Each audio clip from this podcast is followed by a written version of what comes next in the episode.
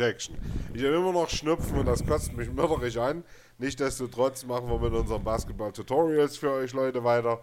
Ähm, hoffentlich fandet ihr die letzten interessant und nicht zu langatmig. So versuchen wir es zu halten. Jetzt unser Thema Taktik, also übergeordnete Taktik.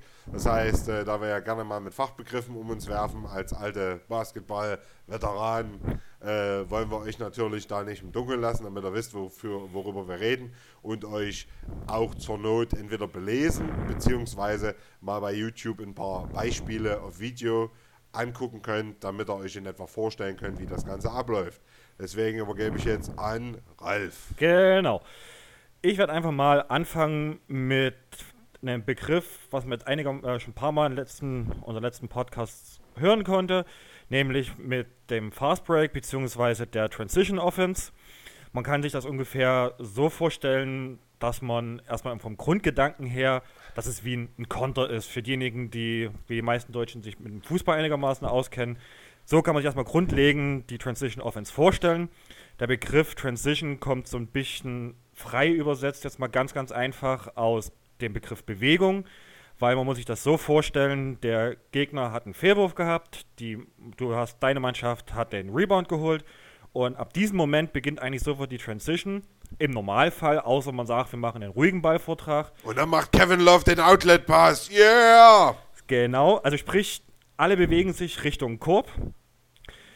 Da, und somit wird dann der Angriff initiiert. Wenn es richtig schnell geht, über einen zum Beispiel Outlet-Pass, äh, oder Kick-Out-Pass meine ich, nicht Outlet, über Love äh, zu einem LeBron James oder Kyrie Irving, ist ja auch egal, gibt es auch bei anderen Mannschaften solche Spielzüge, ist es halt wirklich ein Fast Break und es ist halt, wie gesagt, der Fast Break ist sozusagen die Bewegung im Sinne von, was da passiert und die Transition Offense ist der übergeordnete Begriff. Deswegen hört man immer mal beides. Es ist aber eigentlich kein Unterschied, sondern es gehört zusammen. Deswegen, manch ein Kommentator in den USA wird sagen, dass es eine gute Transition Offense war, der andere wird sagen, das war ein guter Fast Break. Am Ende reden sie eigentlich vom selben. Dazu muss man äh, noch eins anmerken: Es gibt auch Teams, die ganz bewusst auf Fast Breaks verzichten.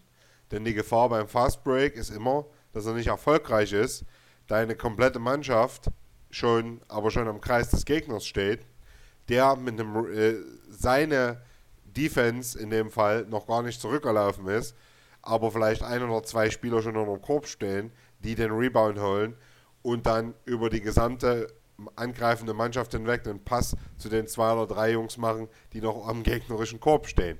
Deswegen gibt es Teams, gerade ältere Teams, das Beispiel wären zum Beispiel die Dallas Mavericks, oder auch äh, die Memphis Grizzlies, die äh, einen sehr langsamen und bedächtigen Ballvortrag haben, ähm, die ganz bewusst auf Fast Breaks verzichten, aus dem einfachen Grund, weil sie wissen, dass sie bei einem Gegenangriff oftmals nicht schnell genug werden, äh, genug werden, wären, Verzeihung, äh, das Ganze quasi in irgendeiner Weise verteidigen zu können. Es gibt auch Teams, bekanntes Beispiel hatten wir schon angesprochen, den Spieler Steve Nash zusammen mit Amari Stoudemire bei den Phoenix Suns. Damals das 7 Seconds or Less System, was darauf aufgelegt war, dass egal ob der Ball reingebracht wurde per normalem Einwurf oder im Fast Break, der Ball in sieben Sekunden am gegnerischen, äh, am gegnerischen Kreis sein sollte und eine Wurfsituation kreiert wurde.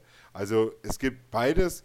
Äh, durchschnittlich sagt man, die meisten Teams, die eben nicht äh, in die eine oder die andere Schiene fallen, werden äh, Fast Breaks nutzen, wenn sie sie kriegen. Die haben meistens ein oder zwei Spieler, äh, die besonders schnell sind. Ralf hat da gerade angesprochen, äh, Kyrie Irving, LeBron James als Beispiel bei den Cavs. Anderes Beispiel wäre zum Beispiel Isaiah Thomas bei Boston.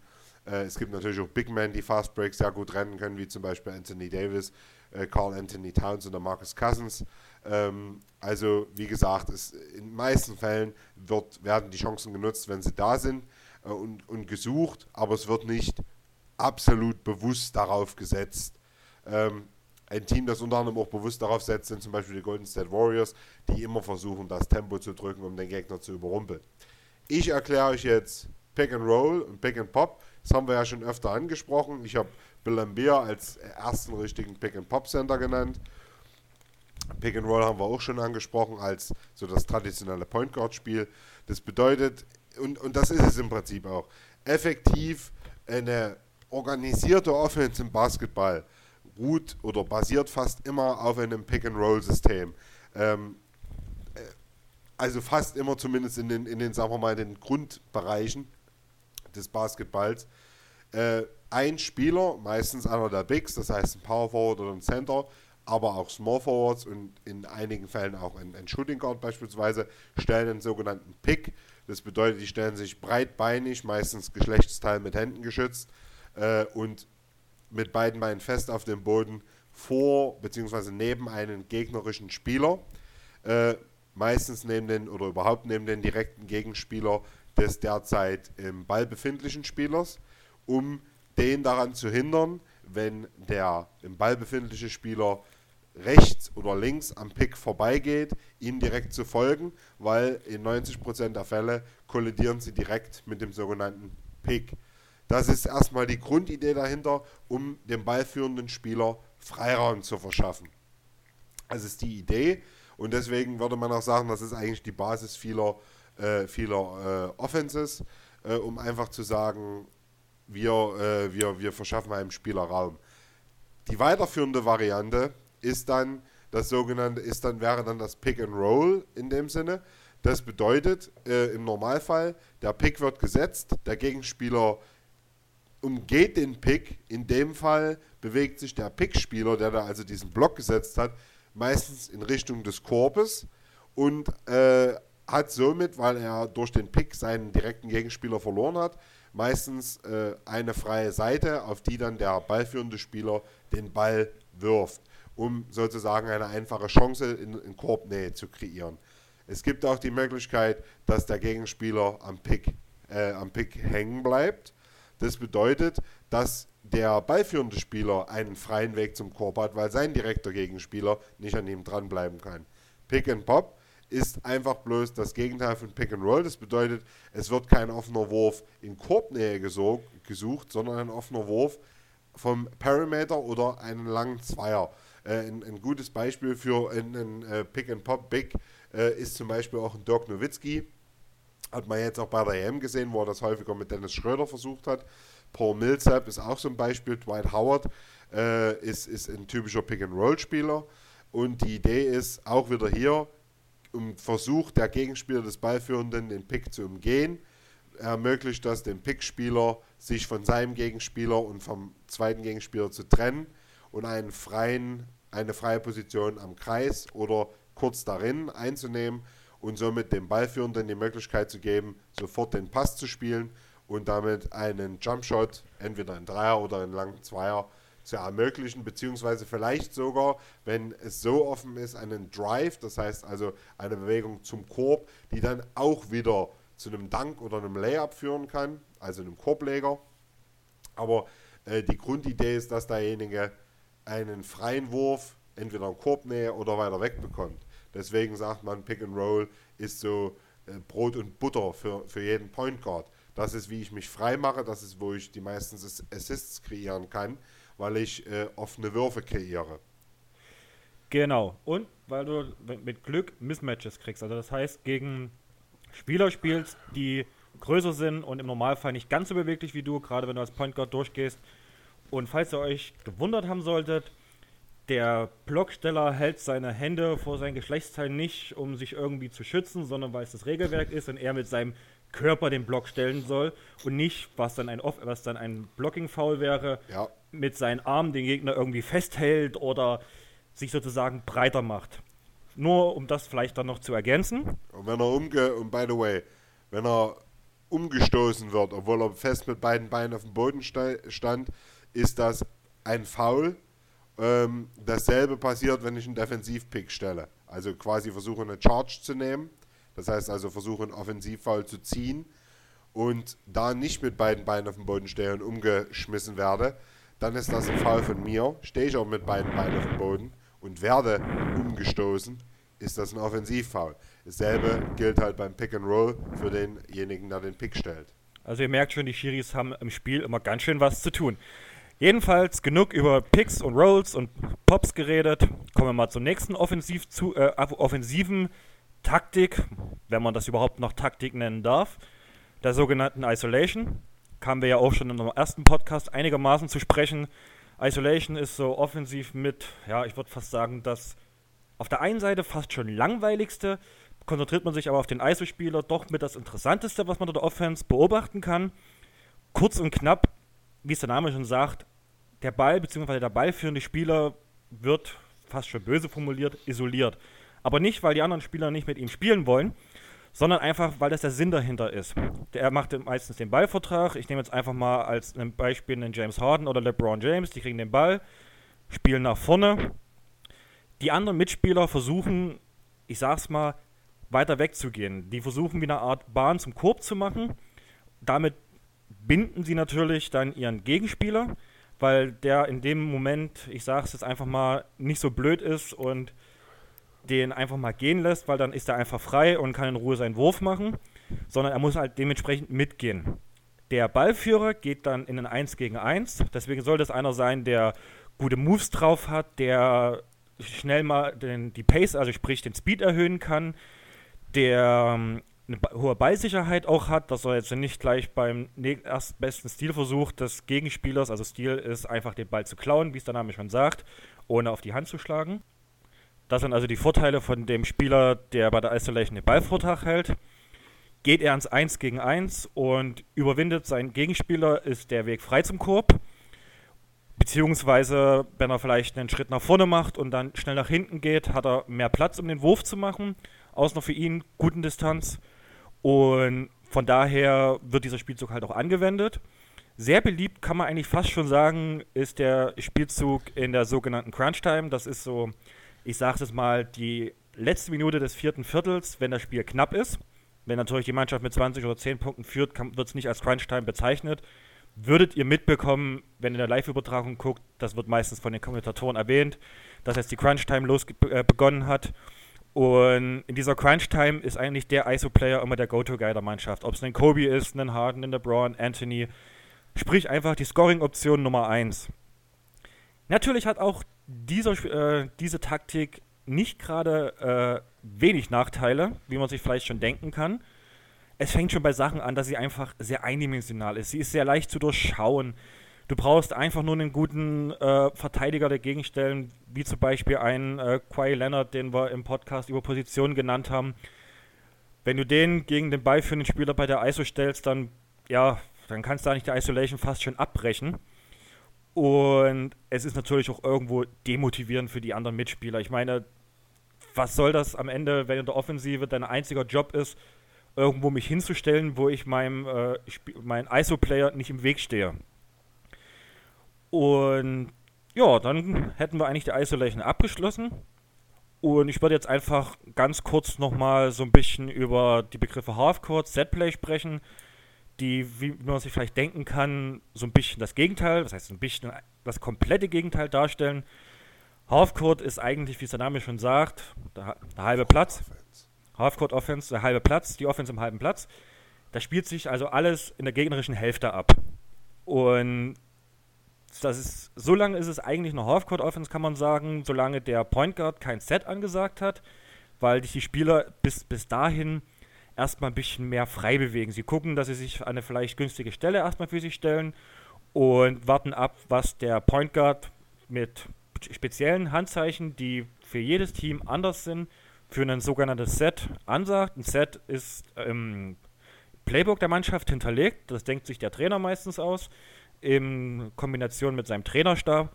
Und ein Set legt eigentlich nichts weiter fest als die Bewegungen der Spieler, wer hat also sprich was zu machen, wer soll in welche Position, wer blockt wem den Weg frei? Und natürlich, wer macht den entscheidenden Wurf in diesem Setplay.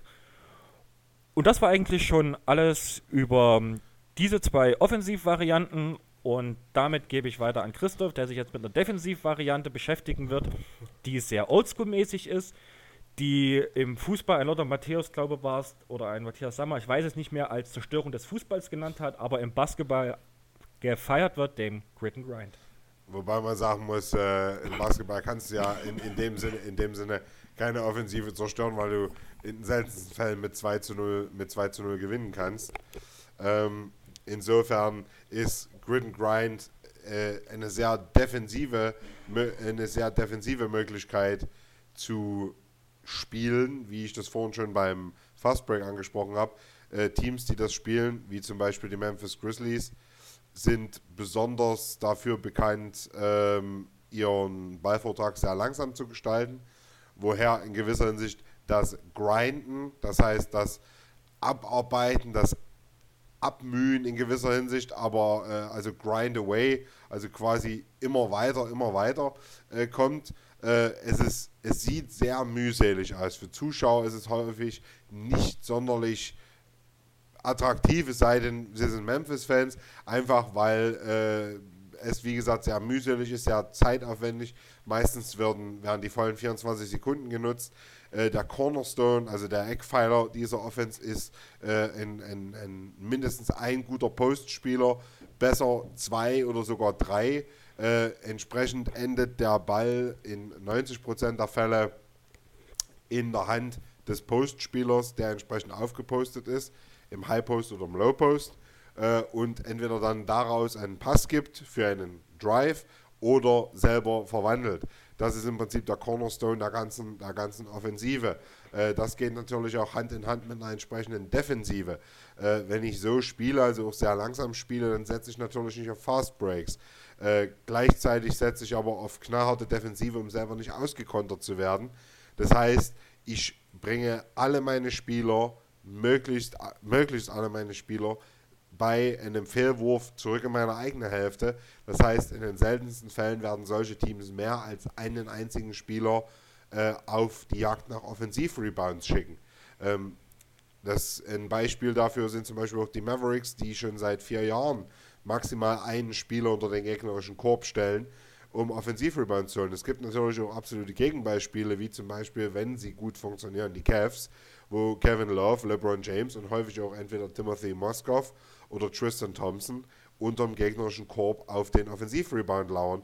Und die sind so gut in dem Bereich und athletisch auch gut genug, um eben diese Zeitdifferenz quasi, wenn sie den Offensivrebound nicht sichern, äh, wieder auszugleichen durch ihre Athletik, um wieder nach hinten zu kommen. Das heißt, Grid and Grind, äh, wenn ihr das hört, wenn ihr das seht, größtenteils eine Low-Post-Offense, sehr wenig Dreierwürfe und überhaupt sehr wenig Dreierversuche. Häufig auch kaum Spieler, die das überhaupt können in der Mannschaft. Also Memphis zum Beispiel hat einen guten Dreierschützen in der Starting Five, das ist Mike Conley. Der Rest ist so lala oder überhaupt nicht vorhanden, wie bei Tony Allen, der kann nichts außer Layups.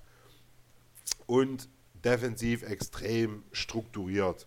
Ähm, ich hatte es gerade schon angesprochen, äh, Small Ball, äh, schnelle Lineups, Small Ball äh, ist ein Begriff, der gerade wegen den Warriors jetzt häufig herumgeworfen wird.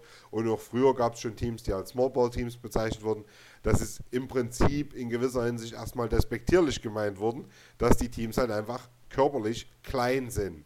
Mittlerweile äh, ist, das aber, äh, ist das aber in gewisser Hinsicht ersetzt worden, beziehungsweise die Definition hat sich geändert. Ja, es geht auch um die Körpergröße und die Masse. Es geht aber auch darum, dass, äh, oder beziehungsweise die, die Definition ist häufig, dass Small Ball mit Shooting einhergeht, das heißt viele Dreierwürfe. Small Ball geht häufig mit aufgrund der geringeren Größe und des geringeren Gewichts der Spieler und der besseren Athletik mit Fast Breaks und zwar einer ganzen Menge äh, in Verbindung. Ähm, Im Prinzip sagt, würde man sagen, wenn ein Team einen traditionellen Power Forward äh, von der Größe und von der Masse auf Center stellt, und den traditionellen Small Forward auf, auf Power Forward, ähm, dann reden wir von Small Ball. Das ist aber in gewisser Hinsicht ein bisschen zu einfach gesagt. Wie gesagt, weil einfach da viel zusammenkommt. Ähm, weil es effektiv ja nichts bringt, Größe und Gewicht zu verlieren oder abzugeben, nur äh, um ein bisschen schneller zu sein. Weil wenn ich Größe und Gewicht abgebe, gebe ich in 90% der Fälle automatisch Rebounding ab und automatisch in gewisser Hinsicht auch Post-Defense, also wie gut ich im Post, im Paint verteidigen kann. Das heißt, wenn ich das alles abgebe, dann muss ich dafür ja auch was gewinnen. So wie Grid and Grind. Ich gebe die Fähigkeit ab, Dreier zu werfen in gewisser Hinsicht oder die Möglichkeit, die Taktik. Äh, bin mir dafür aber sicher, dass meine Postplayer so gut sind, dass sie dort die Punkte holen und dass meine Defense so hart zu knacken ist, dass äh, sich das lohnt. Small Ball wiederum setzt eben aufs Gegenteil. Meine, die Parameter Defense ist so stark oder sollte so stark sein, dass ein Spielaufbau sehr schwer möglich wird und ich dadurch äh, den Gegner zu Fehlern zwinge, was mir wieder Fast Breaks erlaubt. Meine Spieler sind so schnell und so beweglich und technisch so versiert, dass sie die Fast Breaks mit 90%iger Wahrscheinlichkeit zu Ende bringen. Gleichzeitig sind meine Spieler sehr gute Schützen, müssen also nicht unbedingt in den, äh, in den Paint, weil sie eben von außen genug Schaden anrichten und wie man das äh, in der Taktik gerne kennt, das ist immer das beste Beispiel, Grid and Grind bei den, bei den Grizzlies führt dazu, dass am Perimeter viel offen ist, weil sich die Verteidigung im Paint konzentriert, um dort die Chancen, dicht, äh, äh, die Chancen zu vereiteln. Small Ball wiederum führt generell dazu, dass der Paint sich öffnet, weil am Perimeter härter verteidigt wird. Insofern haben beide ähm, offensive äh, Varianten, wenn sie funktionieren, wenn sie gut funktionieren, äh, zur Folge, dass sich der Gegner in allen Bereichen öffnet und somit die, äh, das Ausfallen von entweder zuverlässigen Dreierschützen oder guten Postplayern gar nicht mehr so ins Gewicht fällt. Weil wenn innen offen ist, dann kann auch ein Draymond Green oder ein Steph Curry nach innen ziehen. Und wenn außen offen ist, dann trifft vielleicht auch mal ein Tony Allen äh, mal einen Dreier, weil ihn keiner verteidigt. Insofern ist ja beides Vor- oder Nachteile. Viele Teams versuchen das jetzt zu emulieren. Das ist aber eigentlich traditionell in der NBA so. Copycat-Liga. Insofern äh, werden wir das jetzt, werden jetzt, werden wir jetzt viele Teams sehen, die darauf umstellen. Insofern bereitet euch darauf ein bisschen vor.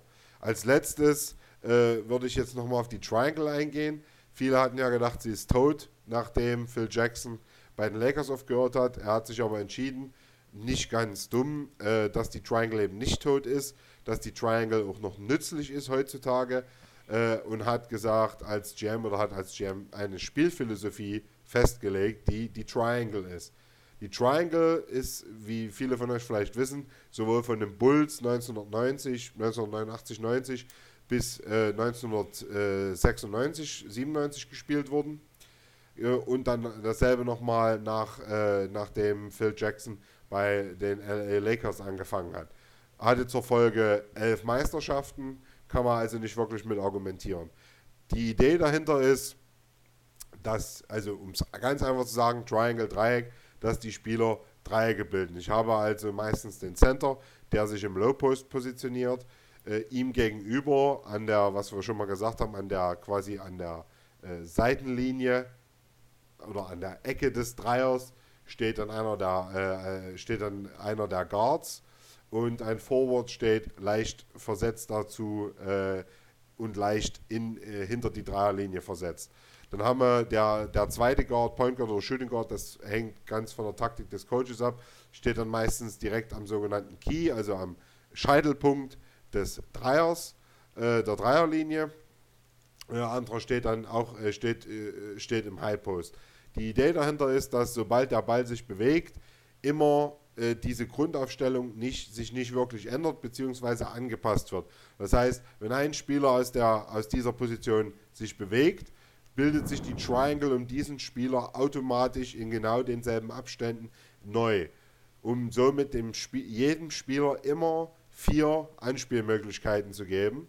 Das Ziel ist am Ende, neben vielen Passen, viel Ballbewegung, das Ziel ist am Ende ein Wurf möglichst nah am Korb. Das ist die Idee. Triangle setzt überhaupt nicht auf drei Punkte, äh, wenn sie genommen werden können, weil offen ist, ist es schön aber es ist kein integraler Teil der Triangle. Das ist mehr ein Nebeneffekt, wie das häufiger bei bestimmten Setplays ist. Ähm, dementsprechend ist die, ist die grundlegende Idee zu sagen, äh, wir suchen, wir, wir versuchen einen möglichst freien Wurf in Korbnähe zu bekommen, überpassen und behalten quasi unsere Struktur als solches bei. Die bildet sich halt immer wieder neu. So wie bestimmte Formationen im Fußball, denn Louis van Gaal und andere setzen ja auch gerne auf diese Abstände zwischen Spielern, dass sich dort Dreiecke, Vierecke und so weiter bilden, sodass der Spieler möglichst viele Anspielstationen hat. Das ist die Idee hinter der Triangle. Und jetzt äh, macht Ralf weiter und erklärt euch ein bisschen was zu Manndeckung und Zonendeckung. Genau. Hier ist natürlich ein sehr interessanter Punkt auch zu betrachten, dass man jetzt im Gegensatz zu unseren anderen Podcasts mal so einen kleinen Europa-USA-Vergleich machen kann, der mir persönlich zum Beispiel sehr stark bei der EM aufgefallen ist. Hier in Europa wird gerne mit Zone verteidigt. Wie kann man sich das ungefähr vorstellen? Die fünf Spieler teilen sich mal einfach gesprochen ihre Hälfte in fünf Zonen auf und jeder hat auf den Mann zu gehen oder hat den Mann zu verteidigen, der sich in seiner Zone aufhält. Im 1 gegen 1 ist es irgendwo genau entgegengesetzt. Es wird vorher festgelegt, wer hat wen zu decken und er bleibt so lange an dem dran, solange man in der Defense ist. Wo sind die Vor- und Nachteile? Die Vorteile beim 1 gegen 1 liegen eindeutig darin, es ist eine feste Zuordnung da. Man muss nicht viel miteinander kommunizieren, außer natürlich, es kommt zu einer Verteidigung von einem Pick and Roll oder Pick and Pop. Da muss man natürlich dann dementsprechend agieren, aber da muss dann einfach die Kommunikation im Team stimmen. Beziehungsweise man sollte natürlich auch, selbst wenn es eine 1 gegen 1 Situation ist, ist mein Gegenspieler nicht da und von dem Gegner, der mir gerade am nächsten ist, der Verteidiger, sprich der Spieler meiner Mannschaft, ist auch nicht da, habe ich auf den drauf zu gehen. Dementsprechend hat natürlich dann mein anderer Mitspieler den zu decken, den ich eigentlich habe, der aber halt, wie gesagt, gerade näher zu ihm ist. Das ist aber nicht der Grundgedanke hinterm 1 gegen 1. Das ist aber, wie gesagt, die einzige Situation, wo man ansonsten ambivalent reagieren muss, im Sinne von, ich habe jetzt mal jemand anderen zu nehmen. Bei einer Zone ist natürlich das Problem sehr viel Kommunikation. Wo hört meine Zone auf? Wo fängt meine Zone an? Wen habe ich eigentlich gerade? Und das macht es eigentlich schwierig zu verteidigen. Ich weiß es selber aus äh, Versuchen in der Basketball AG an, äh, an der Uni wir haben manchmal versucht, einfach weil unser Coach die Idee hatte, also nicht Coach, aber halt unser Kursleiter, die Idee hatte, Mensch, ihr habt jetzt mal die Wahl, ihr könnt jetzt mal entscheiden zwischen Zone und 1 gegen 1. Und meine Erfahrung hat gezeigt, nach spätestens fünf Minuten und einem reinsten Chaos in der Defense hat jeder die Zonenverteidigung ad acta gelegt und hat gesagt, scheiß drauf, wir probieren, wir machen weiter mit 1 gegen 1, weil das ist einfach als Verteidigung an sich einfacher zu spielen, weil es halt, wie gesagt, strukturierter ist. Ich weiß nicht, warum es in Europa so gerne Zone gespielt wird. Es, es, funktioniert, wenn man sich so die Spiele anguckt. Das ist ja nicht so, als hätten wir äh, jedes Mal einen 120 zu 130, weil überhaupt keiner Defense spielt. Aber schaut man sich das an, ich denke da wie gesagt gerade an die EM, es gab da so viele Mismatches, also sprich ähm, Verteidiger-Angreifer-Situationen, die zum Nachteil des Verteidigers waren, wie ich sie wahrscheinlich in gefühlt zehn Jahren Basketball in der NBA gucken nie gesehen habe. Und denn David Blatt hatte, wenn ich mich recht entsinne, zur Anfangszeit bei den Cavs das mit der Zone ein bisschen versucht. Ich glaube sogar, dass er eine Mischung probiert hat aus Zone und 1 und 1. Da müsste man sich aber dann zu sehr die Spieler, also zu genau die Spieler angucken und auch ein bisschen mehr äh, praktisches Fachwissen haben, um das wirklich auswerten zu können. Aber man hat ja dann, wenn man sich dann die Playoffs gerade anguckt, gemerkt, wo dann die Cavs wirklich das klassische 1 gegen 1 in der Defense gespielt haben, mit ein bisschen dreckigen Grid and Grind, jedenfalls defensiv, def defensiv bezogen, da haben sie es ein bisschen dann mit der Offensive gemischt, lief es deutlich besser. Aber wenn ich jetzt persönlich so als aus Beobachtungen, als eigenen Erfahrung sehe, einen wirklichen Vorteil äh, von Zone gegenüber 1 gegen 1 erkenne ich persönlich nicht. Falls ihr öfter mal Euroleague schaut oder das vielleicht mal auch gelesen habt. Ich erkenne einen. Dann nenn ihn doch. ich kommentiere jetzt. Äh, ich denke, der, einer der, der Unterschiede oder einer der, der wichtigeren Unterschiede wär, ist, warum sicherlich auch in der NBA sich am Ende äh, eingeführt wurde, denn es war ja illegal eine ganze Zeit lang, Zone zu spielen, ist, dass ich schwächere Defensivspieler verstecken kann. Indem ich sicherstelle, dass die eben nicht bestimmte Leute spielen und nicht bestimmte Positionen spielen, äh, was aber auch wieder ein Nachteil ist, weil äh, schwächeren, weil wenn ich zwar einen, einen, den Spieler verstecken muss, äh, ist es natürlich, ist das irgendwo ein Nachteil, weil ich sagen muss, okay, ähm, dann muss ich einen meiner besseren Defender vielleicht auf, auf den direkten Gegenspieler stellen, beziehungsweise in die Zone, die der häufiger nutzt, äh, einfach um zu entgehen, dass ein und derselbe Spieler, weil er eben äh, an dem Mann dran klebt, permanent von dem vernascht wird. Äh, insofern, ich glaube, da, da hilft die Zone in gewisser Hinsicht. Ähm, man kann natürlich Mann gegen Mann auch, auch direkt umstellen. Ähm, da hast du aber dann den Nachteil, du kannst schlecht, äh, was wäre ein gutes Beispiel, du kannst schlecht einen Point Guard, der nicht verteidigen kann, äh, in, in Post stellen, Mann gegen Mann gegen den Center spielen lassen. Ja, äh, nur weil der Center vielleicht auch eine Pflaume ist. Äh, das funktioniert nicht. In der Zone kann, hast du aber die Möglichkeit, weil du ja in etwa weißt, wo bestimmte Spieler besonders ihre, ihre Kreise drehen, zu sagen, ich kann ihn, ich kann ihn quasi aus dem Weg nehmen und sicherstellen, dass er nicht defensiv nicht so viel Schaden verursacht, wie ich ihn, ähm, wie, wie ich ihn quasi, so dass ich ihn nicht mehr ausgleichen kann. Persönlich sehe ich es ähnlich wie du. Ich sehe darin keinen wirklichen Vorteil, weil ich will ja in meiner Mannschaft Verteidiger haben oder Leute haben, die es muss kein Superverteidiger sein, aber ich will ja dort Leute haben, die in der Lage sind, zumindest an einem durchschnittlichen Abend nicht 50 oder 60 Punkte reingekracht zu kriegen, weil sie nicht in der Lage sind, ihren Gegenspieler zu nehmen. Das ist, denke ich, äh, vielleicht irgendwo in gewisser, in gewisser Hinsicht ein Nachteil davon, aber das wäre jetzt das Einzige, ähm, was mir einfällt, aber soweit ich weiß, sagen auch viele NBA-Legenden, wenn man mal Open Court oder sowas guckt, Rick Fox zum Beispiel, äh, sagen auch, sie persönlich finden Zone scheiße, weil wenn du NBA professionell, wenn du professionell spielst, beziehungsweise NBA spielst, solltest du so gut sein, dass du deinen Mann verteidigen kannst. Und wenn du deinen Mann nicht verteidigen kannst, dann muss man halt ein Double Team machen, wenn einer nicht reicht. Ja, und da ist nämlich halt auch, dann sehe ich mich ähnlich, weil für mich ist auch ein Problem in der Zone gegenüber dem 1 gegen 1.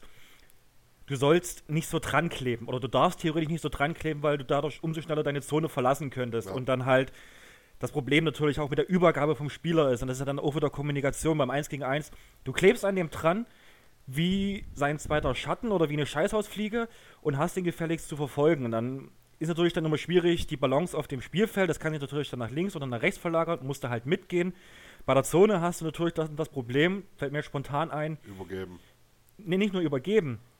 Was, was machst du am Ende? Verlässt du deine Zone und der komplette Raum auf dem Spiel ist frei und ihr steht sozusagen auf einer Zone in Anführungsstrichen mit Zweien oder du lässt ihn böse gesagt gehen und dein Mitspieler hat einen 1 gegen 2. Also, wie gesagt, es ist irgendwie kurz und knapp ein 1 gegen 1 lässt sich als Defense leichter spielen. Außer du hast Mismatches durch Pick and Rolls, aber da musst du als Defense reagieren. Und weil wir es jetzt auch schon ein paar Mal angeschnitten haben, gerade jetzt, wo es um Zone und 1 gegen 1 geht, kann, kann ich jetzt eine super Überleitung zum eben genannten Double Team machen, was jetzt äh, Christoph erklärt. Also Double Team, äh, hatte ich ja gerade schon angesprochen, ist, wird trotzdem noch häufig verwendet, äh, unabhängig von Mann oder Zone. Ähm, die Idee ist einfach, dass wenn ein Spieler, Michael Jordan comes to mind, Kobe Bryant und dergleichen, wenn ein Spieler so stark ist oder ein so starkes Spiel hinlegt, dass er äh, entweder halt droht, das Spiel quasi zu übernehmen, soll heißen, äh, ganz alleine das Ding dort äh, fertig zu machen und das, das gegnerische Team abzuschießen. Oder aber zum Beispiel auch ein Point Guard, der äh, einen Lauf hat und 15, 16, 17 Assists gesammelt hat an dem Abend, dass das gegnerische Team entscheidet, wie er Double Team nennt. Das heißt, sobald der halbwegs ins Stehen kommt, selbst wenn der noch dribbelt, äh, wird, kommt ein zweiter Verteidiger hinzu und äh, attackiert den Spieler auch gleichzeitig. Das bedeutet, dass es im Prinzip, um einen Jumpball zu vermeiden oder einen Stil, ist es im Prinzip elementar und, und ganz wichtig, dass der Spieler in der Lage ist, so ein Spieler, der regelmäßig mit Double Teams zu tun hat, wie eben zum Beispiel früher Kobe Bryant, Michael Jordan und so weiter, dass, dass diese Spieler eben in der Lage sind, aus diesem Double Team rauszupassen. Ähm, was zum einen wahrscheinlich direkt zu einem Mismatch gegen die Verteidigung führen kann, schlichtweg, weil ein Spieler komplett frei ist. Ähm, es ist aber einfach eine beliebte Variante, um Spieler zu stoppen, die einfach zu stark entweder für einen sind oder die für den Spielaufbau bzw. das Spiel selber äh, so entscheidend sind, dass, ähm, dass es einfach wichtig ist, die aus dem Spiel zu nehmen. Ähm, die, die, die Gefahr ist, wie gesagt, dass man sich selber hinten offen lässt. Ähm, auf der anderen Seite gibt es auch genug Starspieler, die nie gelernt haben und nie in der Lage waren und es immer noch nicht sind, mit äh, Double Teams umzugehen. Dazu gehört zum Beispiel Blake, Blake, äh, Blake Griffin, der äh, mit Beginn letzter Saison und auch in den Playoffs und Anfang dieser Saison regelmäßig gedoubleteamt wird äh, und immer noch nicht in der Lage ist, das rechtzeitig zu antizipieren, zu sehen, den Pass zu spielen oder aus diesem Double Team selber rauszupassen und deswegen häufig in Jumpball-Situationen beziehungsweise gar äh, als Stil endet. Ähm, insofern kann, ist das Double Team wie viele der Taktiken, die wir jetzt besprochen haben, ein zweischneidiges Schwert, kann aber funktionieren. Äh, ein gutes Beispiel für eine Art Double Team beziehungsweise für äh, sowas in der Richtung sind die sogenannten Jordan Rules der Detroit Pistons. Das war kein Double Team per se, das war einfach nur, sobald Jordan irgendwo in die Nähe des Paints kommt, rammeln alle auf Jordan. Äh, das war die Idee dahinter. Ähm, wir sind jetzt mit dem jetzigen Tutorial soweit durch. Äh, Im nächsten Tutorial wollen wir uns dann mal mit der Management-Seite ein bisschen beschäftigen. Das heißt, was ist der Cap Space, was ist Soft Cap, was ist Hard Cap, wie kommen, äh, was sind Draft Picks, wie kommen bestimmte oder wie kommen Trades zustande, worauf muss man achten? Und so weiter und so fort. Äh, das werden wir jetzt auch nicht in, in Riesendetail machen, aus dem einfachen Grund, weil, äh, weil man für einige dieser Vereinbarungen ein Wirtschaftsdiplom braucht. Es geht halt schlicht und ergreifend einfach darum, dass ihr eine Working Knowledge, wie der Engländer sagen würde, habt, dass ihr also, wenn das mal einer anspricht, nicht total im Dunkeln sitzt und äh, äh dumm aus der Wäsche guckt. Insofern äh, kommentiert, fragt, was auch immer. Hoffentlich hattet ihr Spaß beim Zuhören und es war für euch ein bisschen äh, interessant, lehrreich und ihr habt ein bisschen was mitgenommen. Äh, schönen Abend noch. Ja. Und für alle, die äh, nicht, sich jetzt vielleicht nicht gerade für das Management-Thema interessieren, auch schon mal als Ankündigung, was, äh, wer braucht doch nicht lange auf die nächste große Folge äh, von unserem Podcast zu warten. Die ist eigentlich in unserem Kopf auch schon in den Startlöchern. Wir werden uns dann mit dem All-Star-Game beschäftigen, aber eigentlich auch eher mit den Nominees. Wir werden, weil einfach mal der Zeitpunkt gerade ideal ist, uns mal ein paar Rookies anschauen. Zwar jetzt auch nicht alle, vielleicht auch nicht alle Top 10, aber besonders diejenigen, die, ich sag's mal, uns ein bisschen am Herzen liegen, die wir jetzt äh, über die Saison hin verfolgen. Und wir werden uns auch, weil das auch super passt, denn ich glaube, übermorgen endet die Trading Deadline, jedenfalls nach unserer Zeit übermorgen, und werden uns einfach mal mit zwei, drei Trade-Szenarien beschäftigen, besonders weil die aktuell durch die Medien gehen und uns noch ein bisschen, jeder wird sich da ein, zwei Teams rauspicken und ein bisschen Fantasy Manager spielen. Und ich wünsche einfach, ich hoffe mir, dass ihr dann wieder einschaltet und uns zuhört und sage einfach mal bis dahin, bye bye. Bye bye. I don't know what this is, B. No. Barbecue chicken alert. Oh, oh barbecue chicken alert. you can't guard this man. You marinate them, marinate. you season them, huh? and then you cook them. Barbecue chicken alert. He's going on a trip on a little rocket ship. A little lifestyle.